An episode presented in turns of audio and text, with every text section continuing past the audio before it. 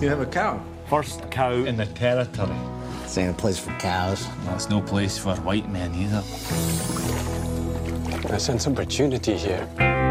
First Cow, a primeira vaca da América, é antes de mais um título que poderá causar alguma estranheza.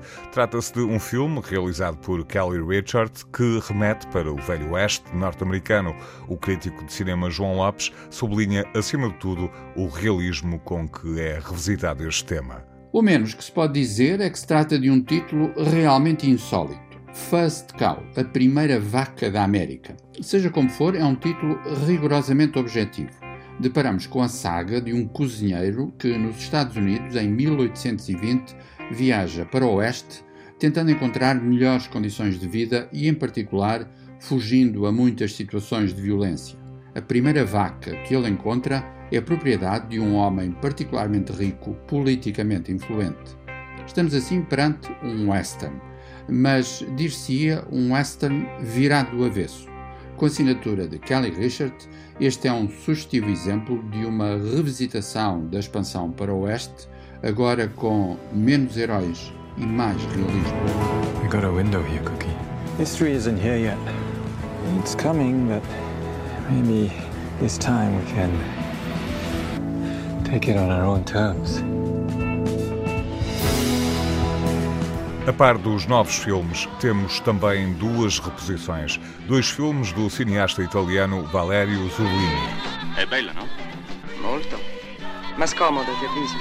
O nome a reter é Valério Zurlini. E o filme a descobrir, acredito que, mesmo para muitos cinéfilos atentos à história do cinema italiano, será Outono Escaldante.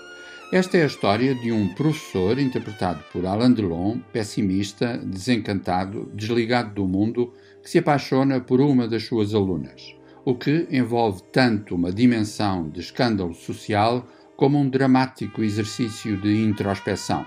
Valério Zurlini, importa lembrar, faleceu em 1982. Outono Escaldante, datado de 1972, seria o seu penúltimo filme e está agora no mercado português em cópia restaurada, aliás, a par de outro dos seus títulos mais conhecidos, A Rapariga da Mala, com Cláudia Cardinale. Para não nos esquecermos que não é possível contar a história do cinema europeu sem um fundamental capítulo italiano.